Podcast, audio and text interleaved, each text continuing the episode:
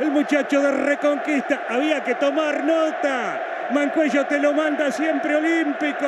Mancuello, olímpico. Mancuello dice, Oi, oi, ihr hört die siebte Folge von Gol Olympico, dem einzigen deutschsprachigen Podcast über Fußball in Südamerika. Mein Name ist Johannes Gieber. Ihr findet mich auf Twitter unter Jo Bayres. Und heute habe ich beim Thema der Woche eine Top 11 der ersten drei Spieltage der Copa Libertadores für euch zusammengestellt. Da dürft ihr gespannt sein. Außerdem gibt es sehr aufregende Transfer-News zu sehr aufregenden Spielern. Gestartet wird natürlich wie gewohnt mit den aufregendsten Spielen der aufregenden vergangenen Woche.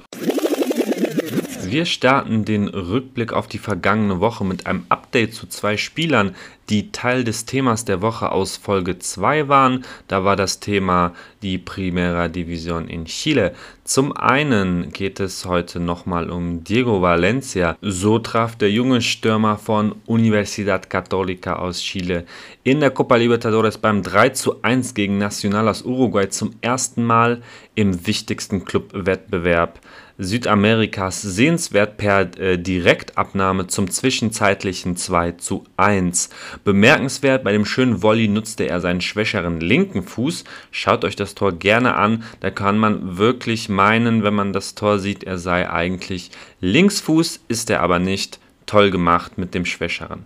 Zusätzlich traf er beim Topspiel in der Liga am Wochenende gegen Unión La Calera, die ja auch in der Copa Libertadores spielen. Da traf er sogar zweimal, auch hier einmal per Direktabnahme nach einer Flanke, dieses Mal mit seinem starken rechten Fuß. Bei seinem Tor zum 3 zu 0 musste er nur noch einschieben, war da einfach zur rechten Zeit am rechten Ort. Das ist natürlich auch eine wichtige Qualität für einen Stürmer. Gegen äh, Nacional kam er noch über die linke Außenbahn. Gegen Union durfte er wieder in der Mitte ran. Ich hatte das schon erwähnt, sie ist erst, erst sehr flexibel einsetzbar und eben auch mit einem reichen Spektrum an Qualitäten versehen, wie eben bei Treffern mit links, mit rechts, per Kopf, per Distanzschuss oder eben durch gutes Positionsspiel erarbeitete einfache Tore. Der Mann wird Chile noch viel Spaß machen, ist also jetzt endlich sehr, sehr gut in Form und kann Católica helfen, vielleicht doch noch die K.O.-Spiele der Copa Libertadores zu erreichen.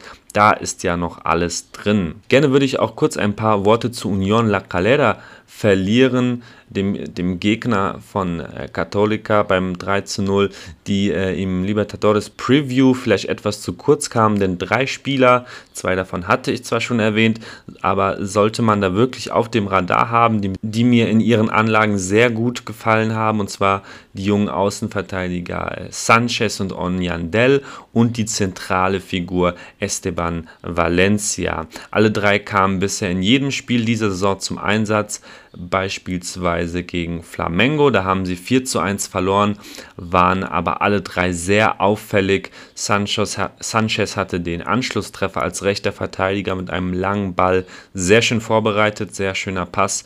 Ansonsten war die Leistung an sich dieser Spieler in dieser Partie nicht gut. Valencia hatte beispielsweise den äh, kapitalen Ballverlust in der ersten Hälfte, ähm, aus dem ein Konter resultierte, der wiederum zum 2 zu 0 führte. Aber alle drei versuchten sehr, sehr viel, trauten sich sehr, sehr viel zu und wollten sich zeigen, haben sehr viel probiert. Es ging zwar nach hinten los, aber das Potenzial war erkennbar und, und die Stammplätze dieser Spieler bei einem chilenischen Topverein sprechen für sich. Von daher, trotz der eher mauen Leistung, ein Lob und Respekt für die Unbekümmertheit dieser drei Spieler. Ich traue allen drei noch mehr zu, zumindest mehr als sie bisher dann äh, zeigen konnten. Ja, mal abwarten. Der andere Spieler aus Folge 2, der diese Woche durch Tore auf sich aufmerksam machen konnte, ist Javier Altamirano. Er ist zentraler Mittelfeldspieler, also seine Aufgabe ist jetzt nicht unbedingt das Tore erzielen, sondern eher das Kreieren von Torchancen. Nichtsdestotrotz hat er im äh, Copa Sudamericana Spiel seines Vereins Huachipato gegen den argentinischen Vertreter ähm, Rosario Central getroffen und auch ein paar Tage später beim 2 zu 2 in der Liga bei Curicó Unido, da hat er selbst getroffen und das andere Tor seines Vereins sehr schön vorbereitet. Das war ein Pass von der linken Seite kurz vorm 16er, ein flacher Diagonalpass, der mit genau der richtigen Geschwindigkeit gespielt wurde, so dass sein Teamkollege, das war der 19-jährige Cesar Juanco, ebenfalls ein aufregender Mann, nur noch einschieben musste. Außerdem hatte Altamirano eine Passquote in diesem Spiel von 90%. Ganz klar der Spieler des Spiels und eben auch wie Valencia so langsam richtig gut in Form, sodass es sich eben auch in Toren und Assists widerspiegelt. Schön zu sehen, dass die Entwicklung beider Spieler voranschreitet. Zwei der drei ecuadorianischen Vereine, die an der Copa Libertadores teilnehmen, standen sich im Top-Duell des elften Spieltags der ecuadorianischen Serie A gegenüber. Und zwar war LDU Quito bei Independiente de Valle zu Gast. Vor dem Spiel war Quito Vierter mit 18 Punkten, Independiente war Fünfter mit 16 Punkten, allerdings auch mit einem Spiel weniger. Schon in den ersten 30 Minuten wurden drei Tore erzielt auf Seiten von Independiente, ein Elfmeter des Argentiniers Faraveschi und ein Nachschuss nach einem Freistoß von Verteidiger Schunke. Den zwischenzeitlichen Ausgleichstreffer erzielte der Paraguayer Luis Amarilla, der ja von äh, Vélez aus Argentinien an Quito ausgeliehen ist. Für die Entscheidung sorgte dann ein weiteres Mal Faraveschi, der 28-jährige Argentinier, der bei den Neville's Old Boys ausgebildet wurde, spielt zahlenmäßig gesehen seine bisher beste Saison seiner Karriere und das gerade einmal nach 16 Spielen in Liga und Libertadores zusammengenommen.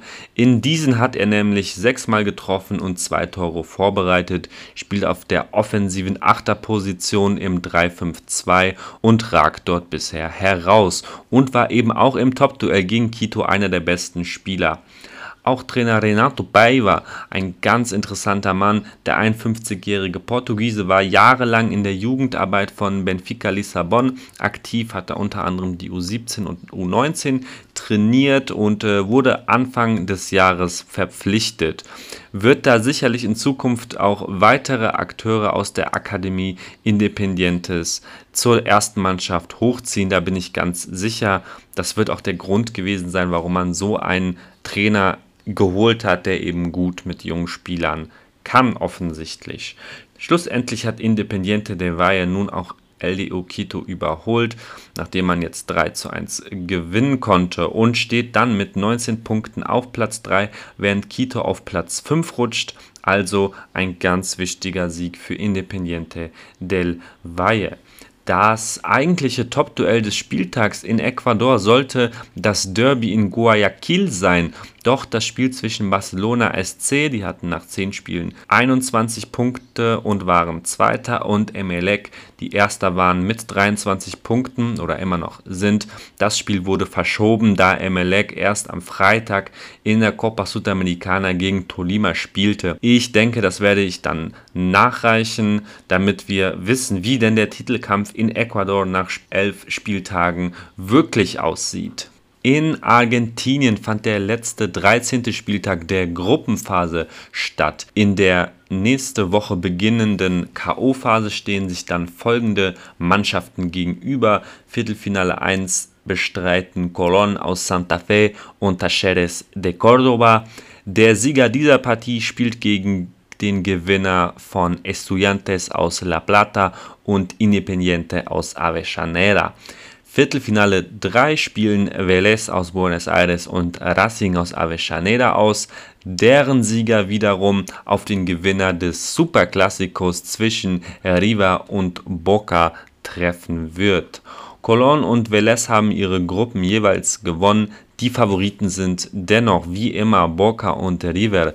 Doch da ja nur einer der beiden das Halbfinale erreichen wird, haben natürlich alle anderen Mannschaften vergleichsweise gute Chancen. In jedem Fall dürfen wir auf einen hochspannenden und hochinteressanten Abschluss der argentinischen Meisterschaft hoffen. Ich bleib da am Ball. Die Playoff-Phase in Kolumbien setzt ja zurzeit leider aus wegen den schweren Protesten. Und ähm, ja, sobald es da Neuigkeiten gibt zum Spielplan, werde ich dazu natürlich berichten.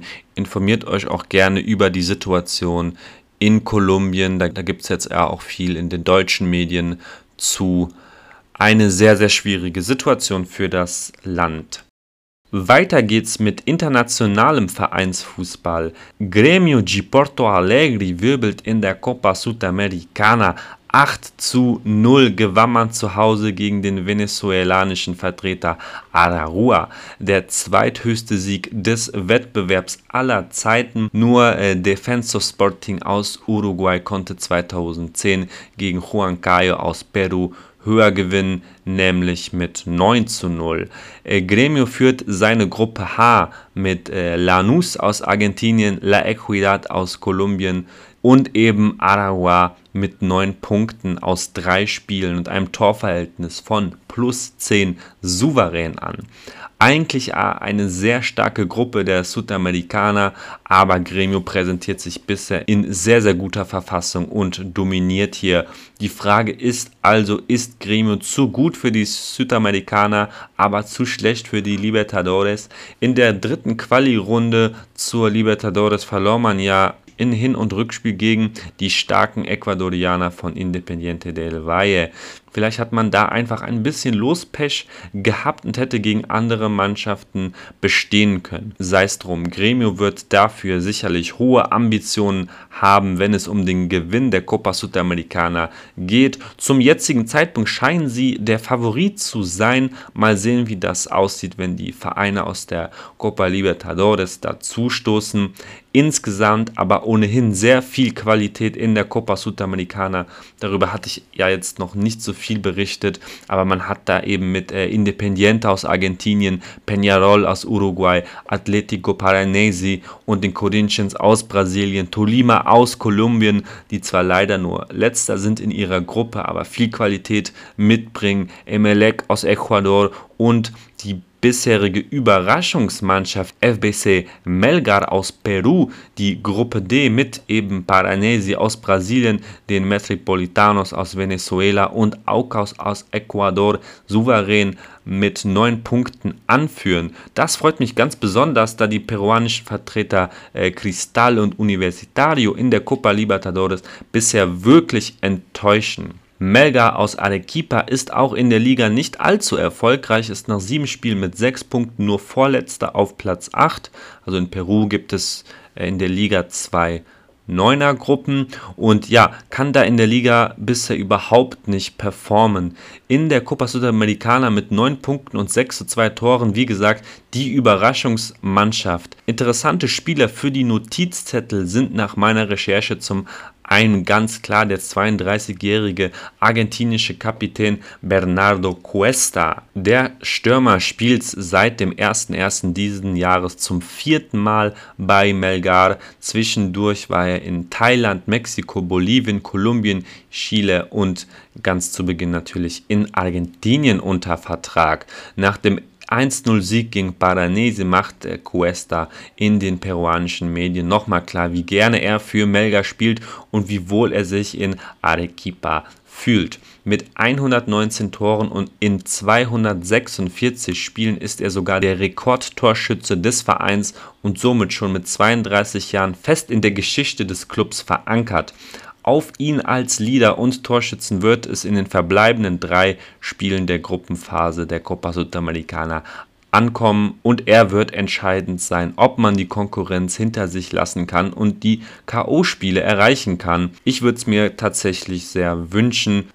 Der zweite im Bunde, den ich euch gerne vorstellen möchte, ist Paolo Reina. Der 19-jährige Peruaner spielt seit 2019 für Melga und baut sich zurzeit seinen Stammplatz auf der linken Verteidigerposition auf. Reina ist ein schneller Spieler, dessen Stärken auch äh, im Offensivspiel liegen. Außerdem kann er das Spiel sehr, sehr gut lesen, hat mit 13,35 Balleroberungen pro 90 Minuten die dritthöchste Quote dieser Kategorie in der peruanischen Liga. Mit 1,80 ist er auch vergleichsweise groß für die peruanische Liga, ist außerdem flexibel und kann auch als Innenverteidiger eingesetzt werden.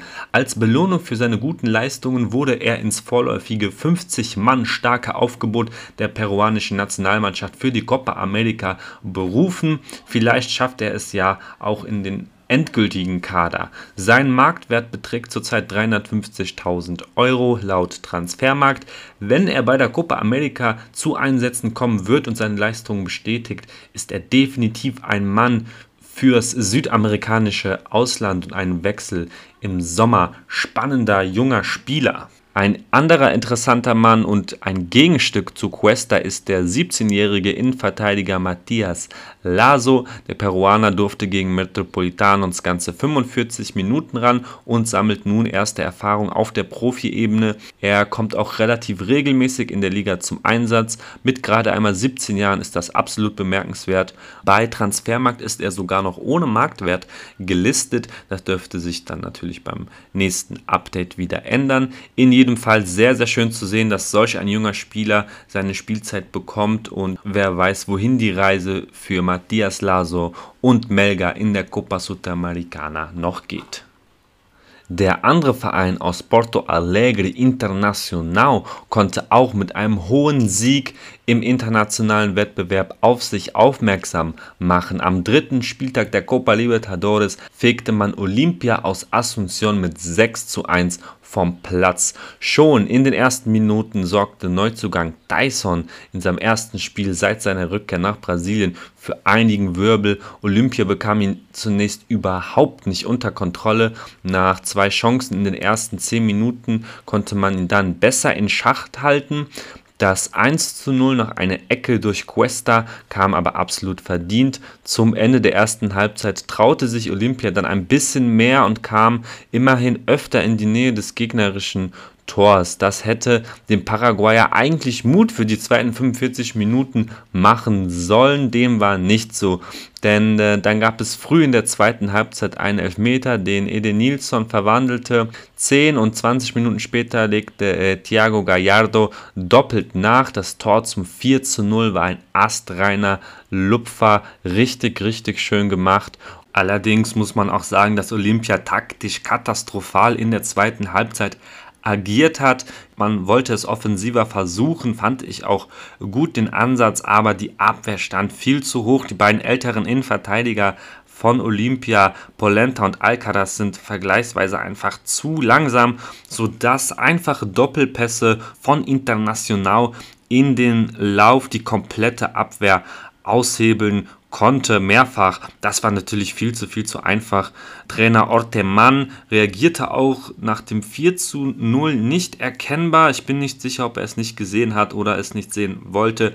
Wie auch immer, der uruguayische Trainer gab da wie seine Verteidigung wirklich keine gute Figur ab. Anschließend wurden Gallardo und Mauricio ausgewechselt für Yuri Alberto und Caio Vidal, zu denen wir gleich kommen werden.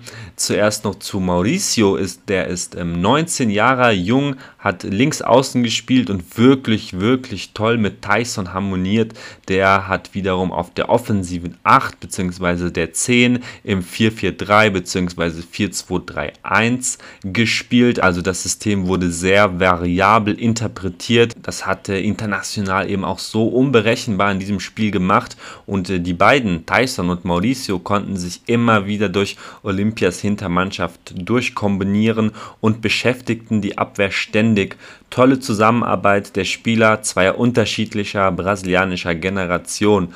Das wird noch aufregend, wie sich das Duo zusammen weiterentwickelt, wenn es jetzt beim ersten Spiel schon so gut geklappt hat. Hat wirklich Spaß gemacht, den beiden zuzusehen. Nach den Auswechslungen von Mauricio und Gallardo machte Yuri Alberto und Caio Vidal Beide sind Brasilianer, beide sind 20 Jahre jung.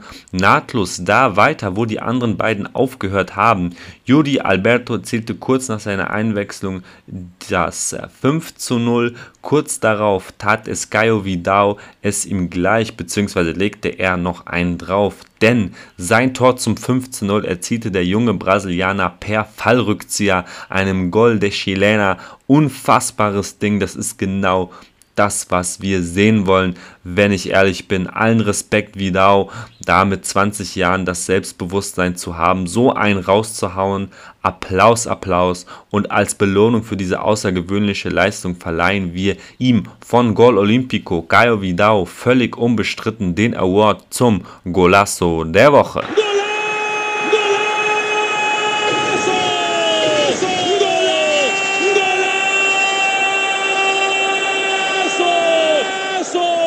Nach dem 4-0 Sieg am zweiten Spieltag gegen Venezuelas Vertreter Tachira, also der nächste hohe Sieg für Internacional, damit scheint der Ausrutscher vom ersten Spieltag, als man in Bolivien gegen Always Ready 2-0 verlor, überwunden. Nun scheint es schnurstracks Richtung K.O.-Spiele zu gehen und, und man scheint auch für mehr bereit zu sein. Inter auch in der Breite wirklich sehr, sehr gut besetzt, wenn man sieht, was da alles von der Bank kommt mit den Torschützen Vidal und Alberto. Dann hat man auch noch den äh, jungen Chilen Palacios, viel, viel Potenzial ist da. Außerdem äh, mit Edenilson und Duraudo, die mit ihrer Spielstärke und Präsenz gerade gegen Olympia die Mittelfeldzentrale dermaßen kontrolliert haben, dass alle anderen Teilnehmer sich schon mal einen Plan gegen diese Mannschaft zurechtlegen sollte, wenn man lange im Wettbewerb bleiben möchte. Mit der Flamengo für mich der größte Favorit nach drei Spieltagen Internacional de Porto Alegre. Olympia wiederum muss nun zusehen, dass man die Rückspiele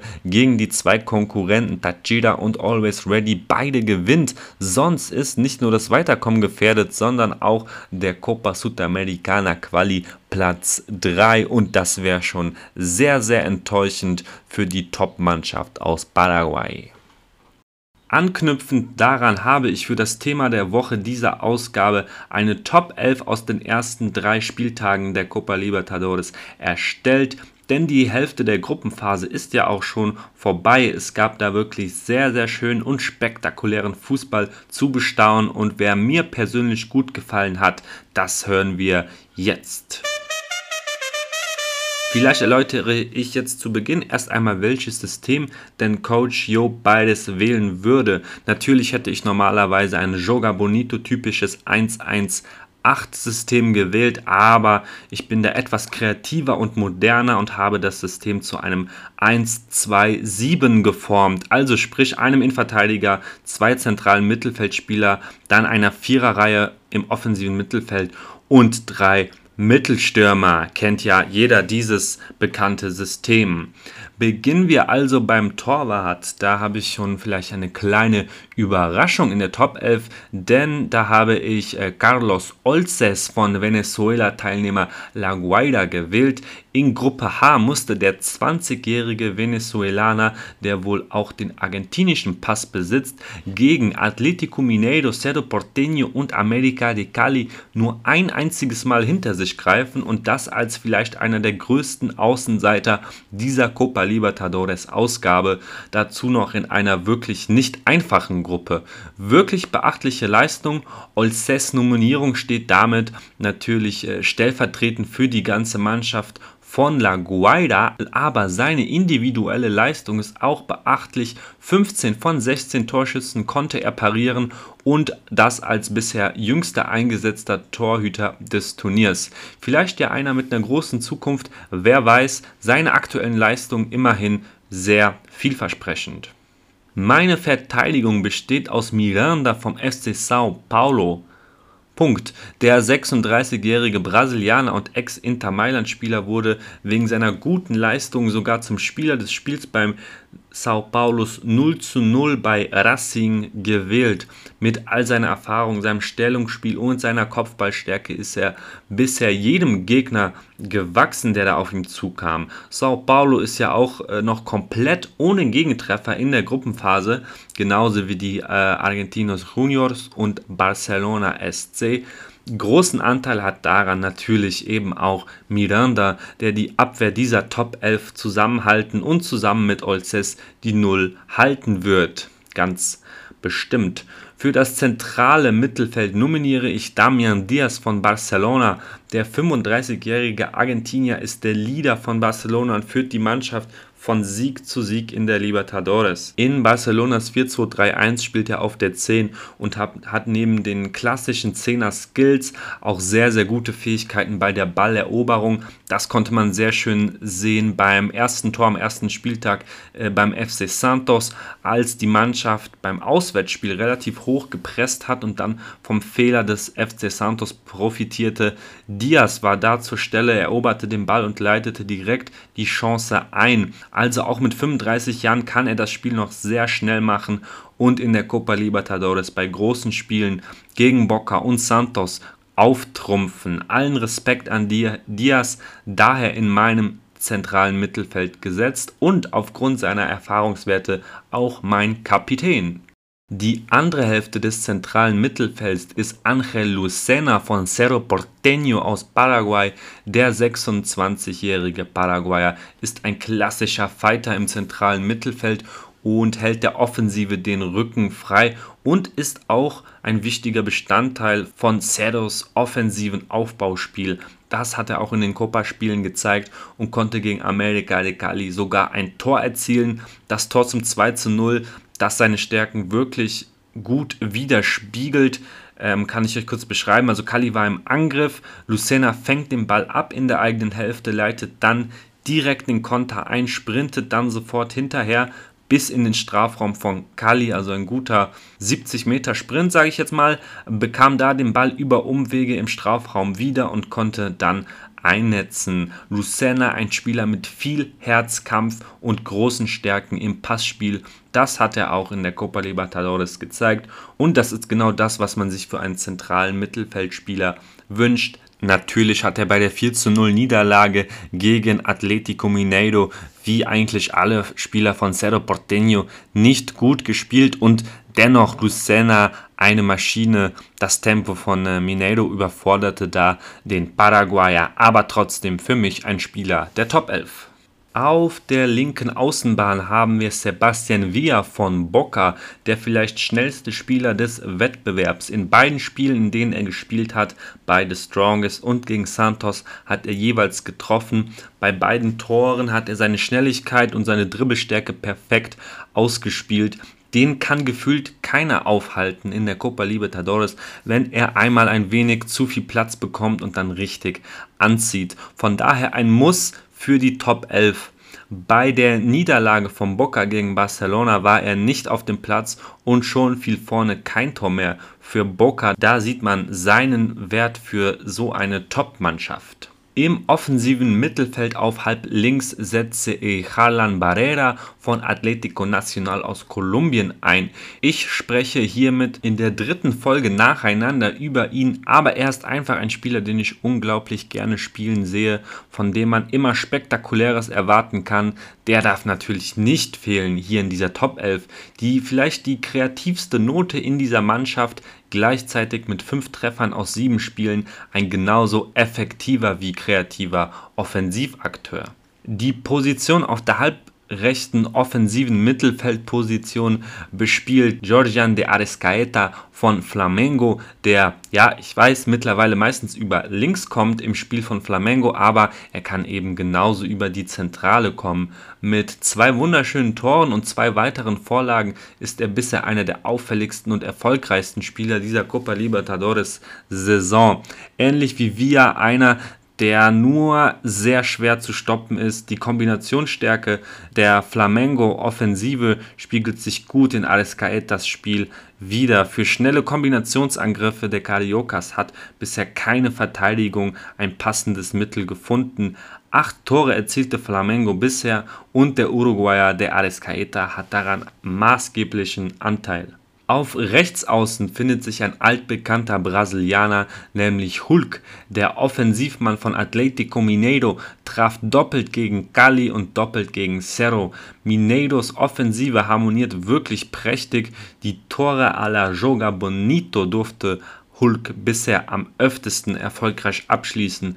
So zeigt der 34-Jährige auch in seinem fortgeschrittenen Alter noch seine Qualitäten. Eigentlich unglaublich, dass er in keiner der Top 3 Ligen gespielt hat. Ein Erfolg bei der Copa Libertadores könnte karrieretechnisch vielleicht nochmal ein Höhepunkt sein, aber der Weg ist natürlich noch lang bis dahin. Hulk hat keines der Gruppenspiele über die volle Distanz bestritten können. Umso beachtlicher, dass ihm die vier Tore in nur 175 Minuten gelang. Wenn er nochmal auf ein Level kommt, auf den er öfter 90 Minuten lang ran kann, dann könnte sein Wert für Mineiro noch weiter steigen. Hulk sagte am 11. 7.5. in einem Interview mit dem Journalisten Benjamin Beck für die UOL, er sei sehr froh, nach seinen Stationen in Asien und Europa nun den brasilianischen Fußball genießen zu können. Die Teilnahme an der Copa Libertadores sei ein Traum für ihn und er fühle sich von Tag zu Tag besser. Also Hulk, schon jetzt auf jeden Fall ein Gewinn für den südamerikanischen Fußball und auch für diese Top 11. So, wir nähern uns dem Ende. Wir haben jetzt noch drei Stürmer, die im 1-2-7 natürlich nicht fehlen dürfen. Als halblinker Stürmer stürmt Carlos Garcés von Barcelona. Der 31-jährige Ecuadorianer kam erst im Januar von Delfin konnte sich aber gleich einen Stammplatz in der Mannschaft aus Guayaquil erkämpfen und traf in jedem der drei Gruppenspieler gegen The Strongest und die zwei Top-Mannschaften Santos und Boca. Zusätzlich bereitete er auch zwei Tore vor, damit hat, er, hat wohl kaum jemand gerechnet. Barcelona eine der zwei Mannschaften, die für die Top 11 zwei Spieler stellen. Man muss die Leistung der Ecuadorianer wirklich honorieren in einer der schwersten Gruppen dazu noch. Ich betone es nochmal, da so zu bestehen mit neun Punkten aus drei Spielen bisher da rauszugehen, das hat wohl wirklich niemand erwartet und mit einem Stürmer wie Garces, der in absoluter Topform ist, ist das K.O.-Rundenticket schon so gut wie gebucht bei einem zu erwartenden Sieg gegen The Strongest wäre das dann auch wohl in Stein gemeißelt. Neben Garcés stürmt in der Zentrale Fred von Fluminense. Der 37-Jährige hat wie Garcés auch drei Tore erzielt und straft seinen Kritiker wieder einmal Lügen, beweist sich immer sicher im Abschluss und als Anspielstation in der Sturmmitte, macht die Bälle nicht nur fest, sondern agiert auch als Kombinationsspieler. Die Trefferquote seiner Abschlüsse liegt bei überragenden 80 Prozent. Fred die fast eingebaute Torgarantie. Der letzte Stürmer der Top 11 der ersten drei Spieltage der Copa Libertadores 2021 Gruppenphase ist natürlich Gabigol von Flamengo aus Rio de Janeiro. In drei Spielen traf er fünfmal und konnte ein weiteres Tor auflegen, ist damit mit Barrera und Bocha der erfolgreichste Torschütze des Turniers, mit dem Unterschied, dass Gabi im Vergleich zu den anderen beiden nur drei Spiele für seine fünf Tore benötigte.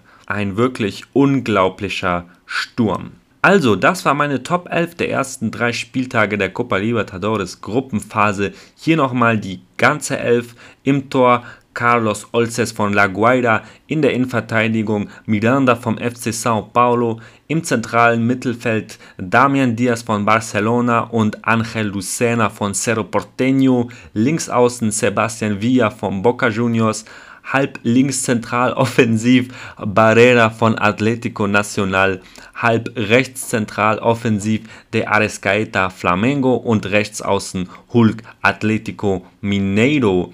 Linker Stürmer Carlos Garcés von Barcelona SC in der Sturmzentrale Fred von Fluminense und rechter Stürmer Gabigol von Flamengo. Natürlich fehlen da auch einige hochklassige Spieler wie Nico Della Cruz, Brian Ocampo, Miguel Bocha und so weiter und so fort, aber ich musste mich ja auf elf Spieler beschränken.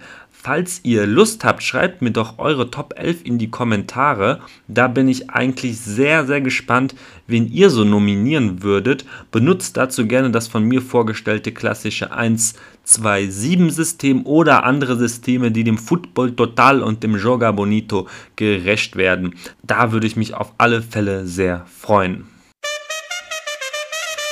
Soweit das Thema der Woche. Wir starten mit Transfergerüchten, diesmal nicht in Brasilien. Brasil! Brian Rodriguez von Los Angeles FC, der zurzeit an Almeria ausgeliehen ist, ist für ein weiteres Leihgeschäft im Gespräch, dieses Mal in seiner Heimat Uruguay bei seinem Ausbildungsverein Peñarol, so berichtet Ballon Latino. Bei Almeria konnte er sein Potenzial nicht ganz so entfalten, wie man sich das vorgestellt hat. Der 20-jährige Flügelspieler konnte in 12 Partien bei nur 369 Minuten nur eine Torvorlage beisteuern. Almeria lässt demnach die Kaufoption für Rodriguez, dessen Marktwert laut Transfermarkt bei 10 Millionen Euro liegt, verstreichen. Potenzial hat er dennoch alle Male. Ein Wechsel zu Peñarol wäre hochinteressant. Die Peñarol-Offensive mit Torres, Terrans, Chipacase, Canobio und González ist ohnehin schon sehr, sehr gut besetzt. Mit Rodriguez käme eine weitere kreative Option hinzu und auch die Gerüchte um Matthias Areso, den man nach einer Verpflichtung Atletico Madrids ausleihen möchte, sind noch nicht ganz verflogen. Peñarol bastelt und bastelt weiter. In der jüngsten Vergangenheit hatte man ja immer das Nachsehen gegen den großen Konkurrenten Nacional. Das will man anscheinend nicht auf sich sitzen lassen und sucht nach hochkarätigen Verstärkungen. Rodriguez wiederum könnte in seiner Heimat zu alter Stärke zurückfinden. Klingt alles in der Theorie wirklich gut, mal sehen, was daraus wird. Neue Gerüchte zu Santos Boré von River. Der Vertrag des kolumbianischen Stürmers läuft ja in anderthalb Monaten aus. Nun soll der FC Watford aus England Interesse haben und Boré für die nächste Saison in der Premier League als Neuzugang diskutieren. Das berichtet zumindest The Sun. Ja, den Wahrheitsgehalt kann man sich dann selbst ausrechnen, aber an sich schon bemerkenswert, dass Santos Boré seine Zukunft noch immer nicht geklärt hat. Keiner weiß also so recht, wo die Reise für ihn hingeht. Mal sehen, welcher Verein nächste Woche mit ihm in Verbindung gebracht wird. Das aufregendste Gerücht der letzten Woche ist mit Sicherheit ein Wechsel von Thiago Almada von Vélez zu Olympique Marseille zum argentinischen Trainer Jorge Sampaoli.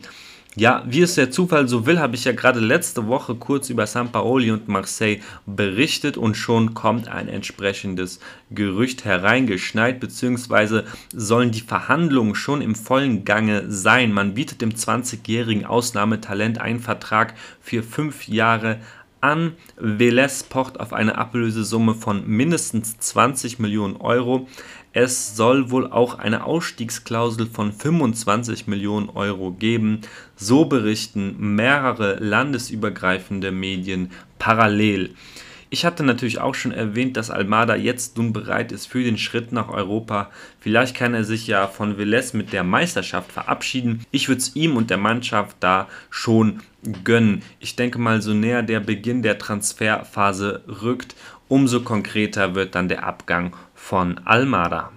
Zum Schluss noch ein Gerücht um ein Top-Talent von Palmeiras. So berichtet Express Football aus Chile und Ueli Esporci von einem Interesse der Ukrainer von Dynamo Kiew an dem 18-jährigen brasilianischen Innenverteidiger Talent Renan. Palmeiras soll für den U17-Weltmeister von 2019 8 bis 10 Millionen Euro fordern.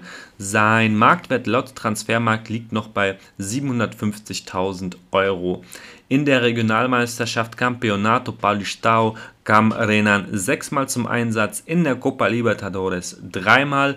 Im ersten Gruppenspiel gelang ihm sogar nach seiner Einwechslung das Siegtor in der letzten Minute nach einer Ecke zum 3:2 Erfolg beim peruanischen Vertreter Universitario.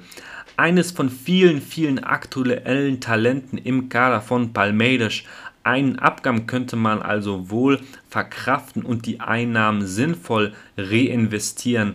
Ganz, ganz spannendes Gerücht in jedem Fall.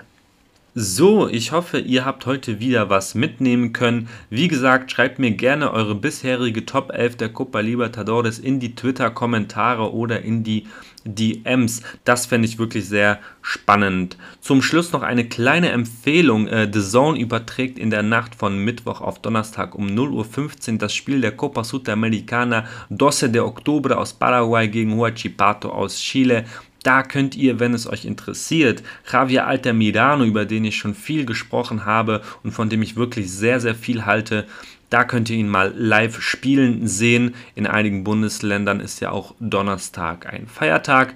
Dann passt das mit der Planung und dem Schlafen vielleicht ganz gut.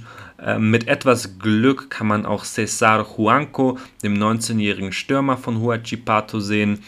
Falls ihr Lust habt, schaut doch gerne rein. Ich werde das auf jeden Fall schauen und auch dazu twittern. Wie immer tausend Dank, dass ihr wieder eingeschaltet habt. Ich merke das nach jeder Sendung, dass die Community dieses Podcasts und allgemein der Community des südamerikanischen Fußballs wächst und wächst. Das macht mich wirklich froh und das macht mir wirklich Spaß. An dieser Stelle also vielen, vielen Dank an alle, die hier oder auf Twitter laut oder leise dabei sind. In diesem Sinne, bis nächste Woche. Ciao, tschüss und adios.